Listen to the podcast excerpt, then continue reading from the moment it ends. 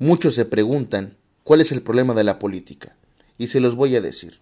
Pero antes de eso, quiero decirles dónde no está el problema de la política.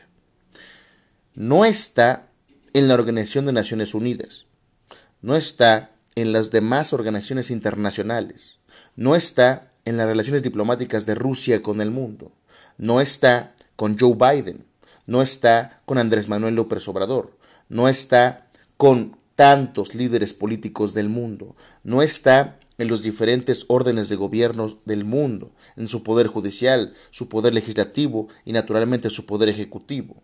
No está en las leyes que se aprueban o se desaprueban en los congresos. No está en las resoluciones de los jueces en cualquier situación de derecho. No. El problema de la política, perdón, el problema de la política radica esencialmente en el ciudadano. Nos hemos olvidado totalmente del ciudadano, de la persona que cada elección sale a votar, sale a reforzar la democracia, sale a ejercer su derecho constitucional que tiene una historia importante, que tiene una trascendencia importantísima. No podemos dejar de pensar la democracia sin pensar en su historia, que antes te amenazaban con una pistola para votar, que antes te coactaban para votar. No podemos dejar de pensar en la capacidad que tuvieron las sufragistas en Inglaterra para luchar por su voto, por el voto femenino, por el voto de las minorías, por la inclusión en diversos temas electorales. No podemos hablar de una democracia auténtica si tenemos todavía en México la restricción de derechos electorales para los presos, para las personas que están en los centros federales de readaptación social. ¿Por qué? Porque pierden sus derechos, pero ¿dónde entonces está la presunción de inocencia?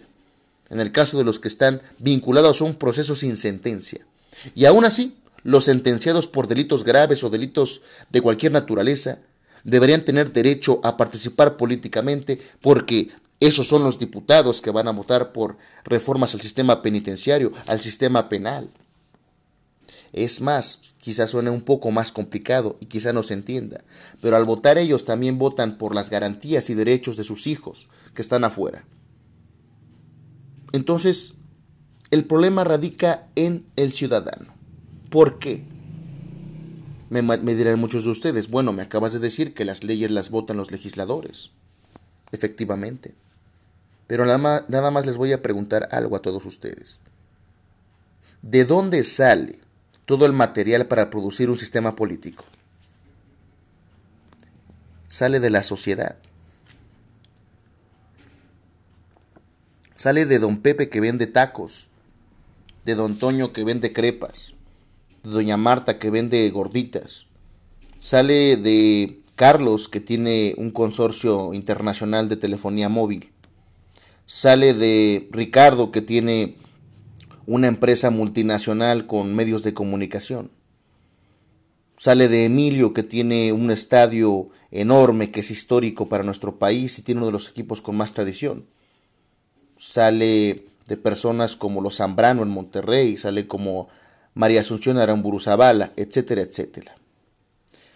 Ahí hay ciudadanos, pero que de una u otra forma participan en política, es cierto pero el ciudadano común no está realmente informado de los temas políticos importantes. Se basa en el qué dirán, en el dicen, en el me han contado. Este, esta reflexión surge en virtud de que hace unas horas escuché un rumor que decía una persona en un video que el gobierno les va a dar plumas con tinta que se borra después de votar. Ese tipo de cosas me hace dudar de la capacidad intelectiva de las personas. Si tenemos experiencia un poquito en elecciones, sabemos que existen los dos crayones o un crayón dentro de las mamparas para realizar nuestro voto. Y si bien es cierto, si no existe un crayón tiene la disposición el ciudadano de pedirle al secretario en su momento o al presidente de la mesa de casilla que le otorgue un auxiliar, que le otorgue un elemento para poder plasmar su voto porque es su derecho porque hizo su fila. Pero me preocupa que muchas personas crean ese tipo de cuestiones. Me preocupa porque significa que la escuela no está sirviendo de mucho, porque nuestra cultura democrática es pésima. No estoy refiriéndome a ningún partido político en concreto, jamás, porque antes de partidos políticos debe haber ciudadanos. Y eso es lo que falta, ciudadanía. No en el sentido más primigenio, más básico de la palabra ciudadano, que es aquella persona que forma parte de una sociedad política determinada. Está el ciudadano holandés, el ciudadano mexicano, el ciudadano alemán, etc. No. El concepto de ciudadano es aquel que puede formar parte de las decisiones. Como alguna vez lo he comentado, los partidos políticos son un trampolín o un punto de contacto entre los ciudadanos y el poder, la burocracia. Hace tiempo un candidato presidencial que se llama Gabriel Cuadri decía que los políticos clásicos o los malos políticos solo buscan el poder y yo le pregunto al señor Cuadri, naturalmente jamás me responderá. Entonces, ¿para qué nació la política y las campañas electorales? Para ganar el poder político. Lo que se hace con el poder político es cuestionable y debatible. Por ejemplo, en 2018 tuvimos una aplanadora, que sí, fue Movimiento de Regeneración Nacional a través de Andrés Manuel López Obrador. Es cierto. No se le quita ese mérito. No se quita el mérito de que haya sido en el siglo XXI la elección más votada de toda la historia. En otro de los podcasts que he subido, analizaba por qué tiene tanto poder político dicho presidente. Y sigue teniéndolo.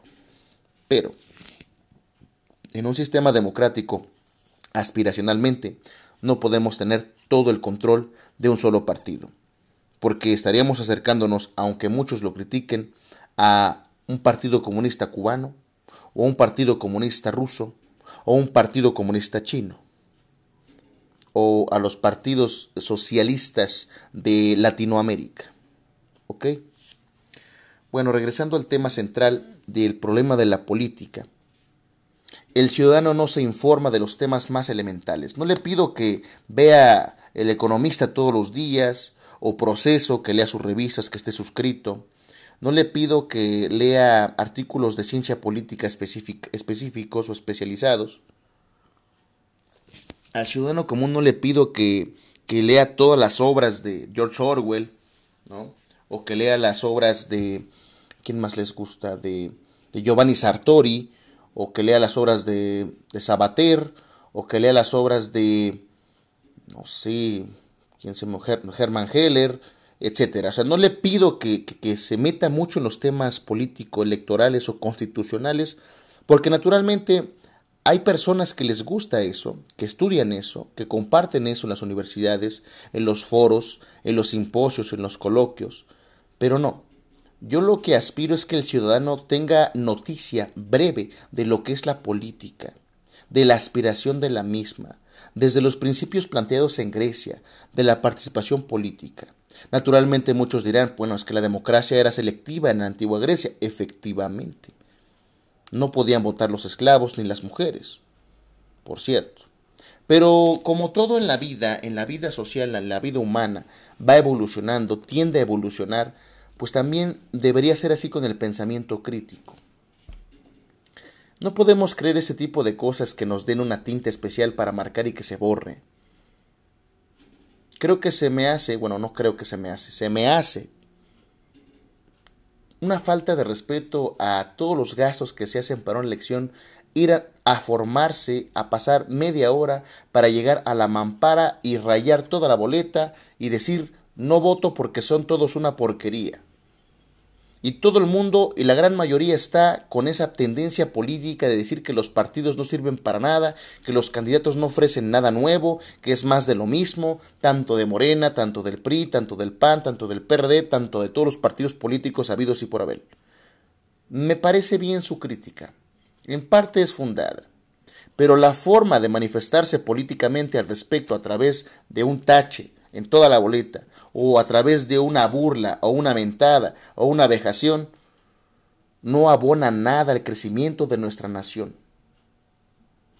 Yo los invito este próximo 6 de junio a votar, a ejercer su voto de cualquier manera, naturalmente optando por una opción política. Ahora bien, las opciones políticas que nos dan son muy limitadas. pero es para la que nos alcanza políticamente, amigos. Podemos exigirle al candidato a, no sé, a presidente municipal de un municipio de Oaxaca, de Tamaulipas, de Hidalgo, de Puebla, del Estado de México, le podemos exigir eh, que sea una persona preparada, que sea una persona honesta, que sea una persona dedicada a los labores públicos, cuando nosotros no podemos ni siquiera barrer nuestra calle? ¿De verdad le vamos a exigir a un diputado que esté en todas las sesiones y que vote y que esté permanentemente en el Congreso de la Unión o en el Congreso local luchando por los intereses de nuestro distrito electoral cuando nosotros no luchamos luego por lo que está en nuestra casa, por nuestra familia? Y aunque lo hagamos, ¿realmente le exigimos al diputado? Existen varios mecanismos para hacer válidos nuestros derechos, amigos. No, todo es las urnas. Tenemos el juicio de amparo, tenemos los procedimientos especiales, tenemos los juicios de nulidad ante las autoridades fiscales, etcétera, etcétera. Tenemos nuestro artículo 8 constitucional que habla del derecho de petición. Vaya, hay formas. Hace unas horas platicaba con una compañera que es, eh, estudia ciencia política y, tenía todavía la idea de la revolución. De, la izquierda, esa idea anquilosada de que la revolución va a cambiar las cosas. La nueva revolución que se propone o que propongo yo es una revolución intelectual.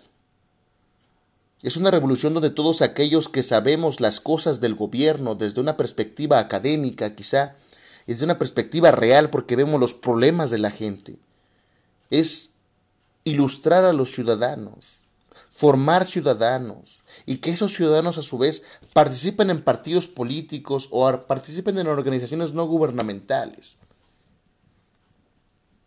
Dicen los de Morena en concreto, porque sí hay esa frase, de dignificar la política. La política tiene recovecos, la política tiene fallas. ¿Por qué tiene fallas la política? Porque la política es un producto del quehacer humano, amigos indefectiblemente va a tener fallas. Es perfectible. No tenemos la democracia de 1994. No tenemos la democracia de 1977. No tenemos la democracia de 1996. No tenemos la democracia del 2012. No tenemos la democracia del 2014. No. Todas las democracias, por lo menos la mexicana, se transforma. Pero eso no lo vemos. Porque es más fácil dejarse guiar por un artículo eh, eh, visceral, por un lenguaje, por una comunicación política agresiva, donde todos son enemigos, donde los malditos conservadores, donde son groseros al publicar cosas, donde no se respeta a la figura presidencial, tenemos derecho a manifestarnos respecto de las inquietudes que tenemos como ciudadanos. Es parte de la democracia, el disenso, la controversia. Es parte de la democracia, es parte de la naturaleza humana tener desdenes, tener controversias, tener disputas, tener litigios entre particulares y con el mismo gobierno. Podría ser una lista de todos los errores que ha tenido la actual administración. Podría dar argumentos muy convincentes al respecto de por qué esa administración es de las peores que ha habido. Pero hay un problema enorme. Y es que muchas de las personas que siguen apoyando este modelo de partido o este modelo político, con todo respeto, no conocen la historia de este hermoso país.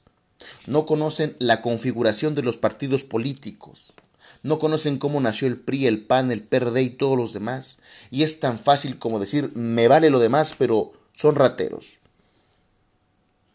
Si queremos transformar los partidos, debemos formar parte de los partidos con una convicción auténtica y verdadera, con unas ganas de hacer algo diferente. Pero lamentablemente, si alguna vez han visto la película del Padrino, que es un clásico, si ven la parte 2, algunos que me están escuchando, perdón, algunos que me están escuchando quizá la hayan, la hayan visto.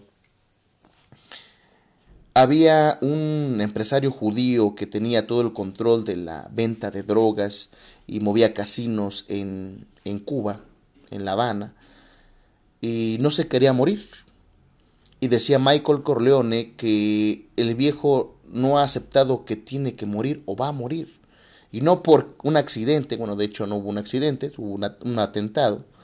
Pero digo, la frase enarbola muchas cosas. Enarbola que la gente en el poder no quiere dejar nunca el poder y es un mito, una falacia, cuando dicen muchos de los políticos ya consagrados que hay que darle paso a los jóvenes. No es cierto. Hay otro problema enorme que he platicado también en mis podcasts. Y el problema es que los jóvenes no están interesados en política. Los partidos políticos van directamente por el voto duro, por el voto de las personas que siempre han sido fieles a un partido. La verdad. Los actuales priistas buscan el voto de los antiguos priistas. Los priistas actuales buscan el voto de las personas de mayores de, de 40 años. Porque los jóvenes de los, de los 18 a los 30 están indecisos en su decisión. Valga la redundancia. Valga la redundancia.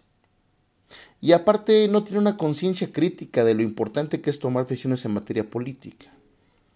Ahora, cuando tenemos a un presidente que sin, sin, sin ton ni son, sin deberla ni temerla, arremete contra todos aquellos que están en contra de su ideología, pues vamos a normalizar la política de las tripas, la política visceral.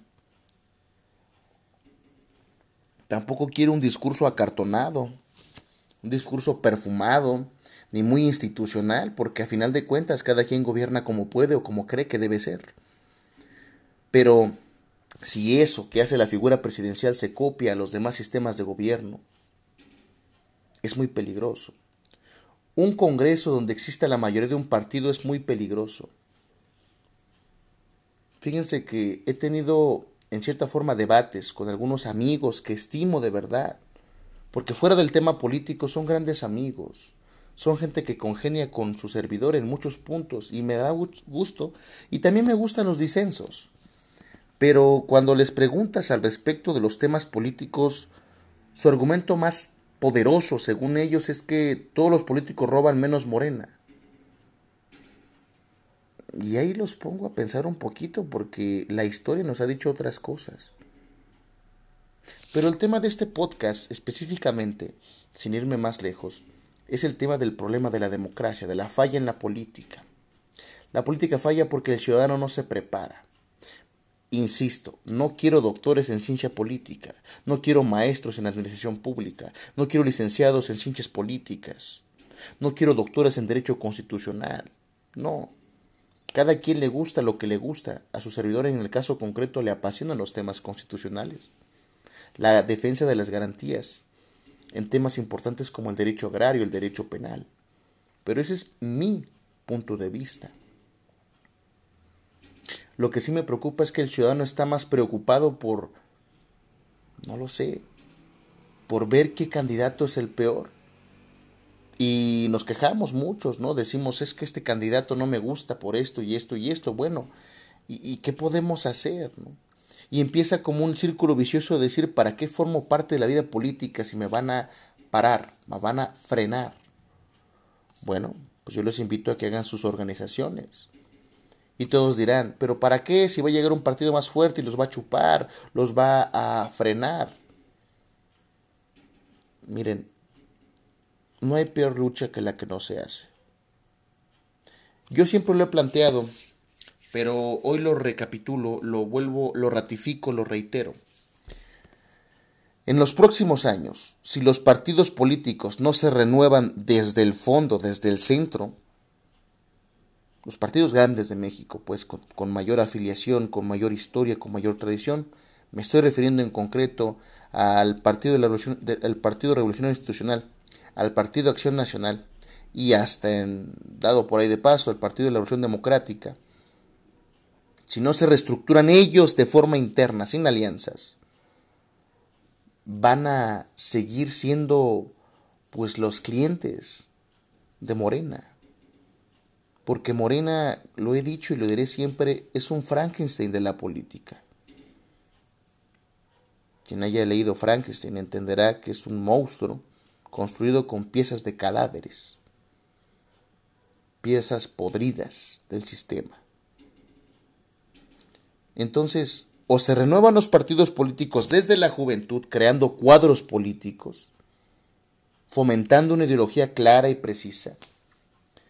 Personas que sepan dar discursos, que sepan hablar en público. Para eso cuentan con su servidor. Independientemente del, partido político que defiendan, considero importante, considero importante que las personas, cualquier persona tenga una formación política básica. ¿Qué me refiero con la formación política básica de cualquier persona que quiera aspirar a un cargo público? Primero, cómo está configurado el Estado mexicano. Segundo, cuáles son las leyes más elementales del Estado mexicano. Tercero, cómo hablar en público, cómo exponer ideas, cómo convencer a las personas, etcétera, etcétera, cómo poder debatir en una asamblea, cómo explicar los puntos de forma clara y contundente, cómo ser breve y conciso, etcétera. Para eso hay muchísimos cursos, pero yo me propongo para ese efecto, para ayudarlos en esa parte. No copiemos viejos modelos de política, por favor. No copiemos el discurso de un personaje político. Es patético, de verdad, es nefasto, le hace mal a México. Seguir un programa de gobierno tan nefasto, seguir una forma de decir las cosas. Lo digo fuerte y quedito. Cuando tengamos un presidente de altura, ese día me voy a quitar el sombrero pero creo que ese día no va a pasar dentro de muy poco porque no veo líderes interesados en formarse en esos temas. Los luchadores sociales tienen una importancia trascendental en nuestro país. Sin los luchadores sociales no habría derechos básicos en la Constitución. Los hermanos Flores Magón, Emiliano Zapata, hasta Pancho Villa, etcétera, etcétera. Y ha habido otros luchadores sociales, Genaro Vázquez, Lucio Cabañas, el ZLN, etcétera, etcétera. Son parte de la configuración de nuestro país. Pero en datos, no tengo el dato exacto, muchos líderes sociales han sido acallados, tanto en gobiernos priistas como en gobiernos morenistas. Ojo, ¿eh? eso es importante. El problema es la ciudadanía, amigos. El problema es que nos interesamos en la política solamente una vez cada tres años. Y hacemos debates encarnizados con nuestros contemporáneos sobre cómo deberían ser las cosas. Y tenemos muchas propuestas novedosas e inspiradoras. Pero no lo vemos reflejado porque lamentablemente nuestros políticos no alcanzan para los problemas de nuestro país tenemos una creciente delincuencia, tenemos una tasa de desempleo astronómica, tenemos déficits en el tema de la atención a las personas con cáncer, tenemos un déficit de, medicinas y me consta, me consta esa situación. El Instituto de Salud o algo así que se creó, pues no está dando el ancho con el tema de salud de nuestro país. Me decían hace poco que la revolución se puede plantear desde la escuela. Yo veo a los niños que no tienen esa formación. Y no quiero que sean marxistas leninistas o que sean capitalistas keynesianos, no. Simplemente les pido que amen mucho a su país. Que se nos meta bien en la cabeza que, que México tiene todo absolutamente. Que no necesitamos aspirar a... No necesitamos de nada prácticamente. Que somos un país autosuficiente, pero no con falacias, amigos. No comprando una refinería vamos a acabar el problema del desabasto de gasolina o el aprecio de las gasolinas. Una refinería cuando los Estados Unidos tienen más de 100. Por cierto, no podemos quedarnos en los temas del pasado. Sí, ¿ha habido cosas buenas del gobierno actual? Claro que sí como todos los gobiernos. Yo me acuerdo mucho cuando Vicente Fox ganó y en la radio solía un programa que se llamaba Fox Contigo. Y todos dirán, ¿y eso qué? Bueno, eso fue importante en su momento porque no había ese canal de comunicación de un presidente con la ciudadanía. Creo que los políticos siguen viviendo en el topos uranos, en lugares bien bonitos. Y eso no puede suceder. Porque entonces la política simplemente va a convertirse en un negocio más. A ver quién gana más, quién invierte más y quién genera más curules. Lamentablemente les puedo apostar que de todos, y eso sí lo puedo apostar, que de todos los candidatos de cualquier zona, en cualquier parte del país, que les preguntes cuáles son las actividades concretas de su puesto, no saben decirlas. Y no, no es porque no sean abogados, simplemente porque solamente van por cumplir una cuota de poder. Muchos, la gran mayoría. Los líderes sociales no pueden ser presidentes, amigos. Porque los líderes sociales tienen otra función, muy distinta. Una persona en el gobierno tiene que estar preparada para administrar problemas, problemas grandes, desabasto de agua, inseguridad, desempleo, infraestructura, desastres naturales, ejército nacional, relaciones internacionales, tratados internacionales, etcétera, etcétera. La educación. Pero si una persona llega a Palacio Nacional, que es el caso, o a Casa Morelos, a Casa Estado de México, a Casa Tamaulipas, a Casa Chihuahua, y no tiene una sólida formación en temas tan elementales como el Estado de Derecho, como los derechos humanos, como conocer las tripas de la sociedad en la que se desarrolla. Y no, no, no, nada más se aprende de las tripas de la sociedad cuando vas en campaña al tianguis a echarte un taquito de moronga. No aprendes de la gente nada más tomándote una foto con la señora que vende tamales. No aprendes de la sociedad solamente con mojarte los zapatos y los pies en las inundaciones. Porque algo que vi muy triste hace poco más de tres años fue cuando fui a la ciudad de Tijuana y pasé de lejos, de lejos tengo que ser franco, por donde mataron a Luis Donaldo Colosio Murrieta y sigue la colonia Lomas Taurinas exactamente igual. No es posible que sigamos teniendo zonas llenas de baches, de desabasto de agua, en un país que se pinta internacionalmente como un país de alzada. Vamos a quitarnos las cifras oficiales, hay que ver lo que está en nuestra colonia. Y aquí está el tema también de la fiscalización. Bueno, ¿sí sabían que hay mecanismos para pedirle al diputado que pida cuenta respecto de la administración de la hacienda pública, tanto a nivel municipal como a nivel estatal y federal?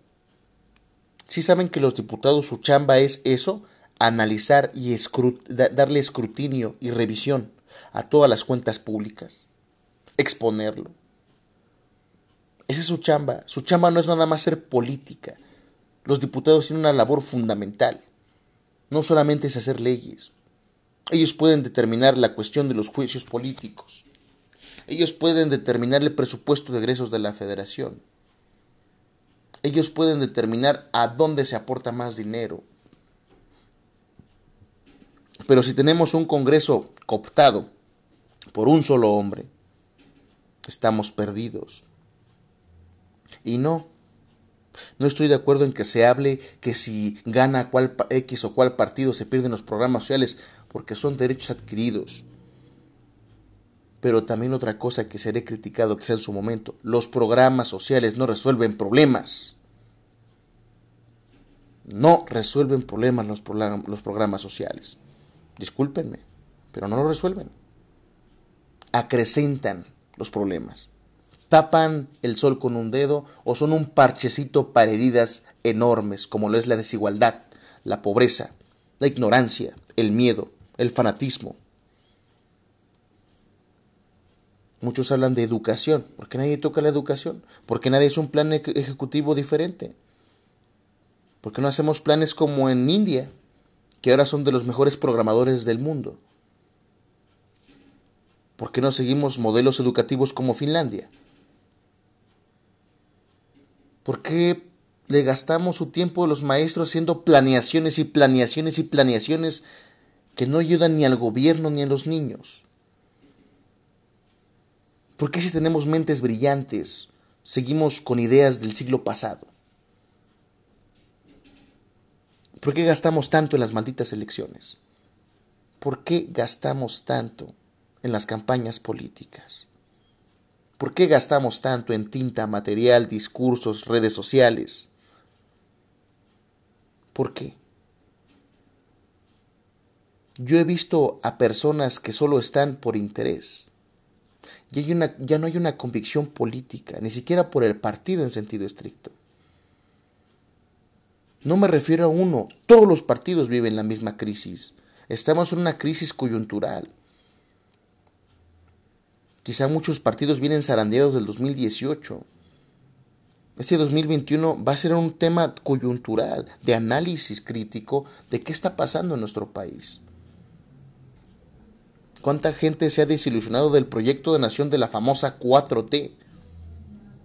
Pero con todo respeto, ver al presidente increpar y burlarse de todos los que se pueda, se me hace una falta de respeto no solamente al personaje que alude, sino a todos los mexicanos. Y muchos dirán, pero ¿cuándo nos faltaron al respeto cuando se robaron lo del Fobaproa? La gente que hizo lo del Fobaproa y todos los fraudes de este país está cómodamente en su casa comiendo de lo mejor. Y nosotros seguimos pensando en eso. México es tan rico, tan delicioso, tan vasto, que tiene hasta para mantener a su gente corrupta. Es irónico, es triste, pero así es. De las épocas de la colonia se ha robado sistemáticamente a México. Y no solamente los políticos. Los políticos son una bisagra para los empresarios abusivos, para los intereses extranjeros. Quizá me desvíe un poquito del tema de la falla de la política, pero son varias fallas de la política. Pero la falla número uno es que el ciudadano común, de a pie, no pregunta. Y si pregunta, no sabe preguntar. ¿Saben que lo más importante en una investigación no es la investigación de la respuesta, sino la pregunta? Las preguntas son fundamentales. Son la base de una investigación sólida. Son lo que nos ayuda a tener certeza sobre las cosas que suceden. Entonces amigos, yo los invito a tener conciencia, no solamente ese 6 de junio, todos los días de su vida, que la política es importante, que sin ella no se haría una ley federal del trabajo que defendiera los derechos de los trabajadores y de los empresarios, que sin la política no habría un Código Nacional de Procedimientos Penales, que sin la política no habría los derechos humanos, que sin la política no hubiera los apoyos a las madres solteras, que sin la política no hubiera juzgados, tribunales, magistrados, jueces, fiscales, porque de la política emana todo el sistema normativo. Es muy importante la política y no, no debe quedar solamente en manos de unos cuantos. Y si queda en manos de unos cuantos, la aspiración aristotélica es que sean los mejores. Los mejores de los mejores. Los que tomen las decisiones para todos. En términos rusonianos, que la voluntad general impere a través de sus representantes en las cortes. Pero lo dejo a su criterio, mis queridos amigos. Espero les haya gustado este podcast. Muchas gracias por escucharme. Hasta luego.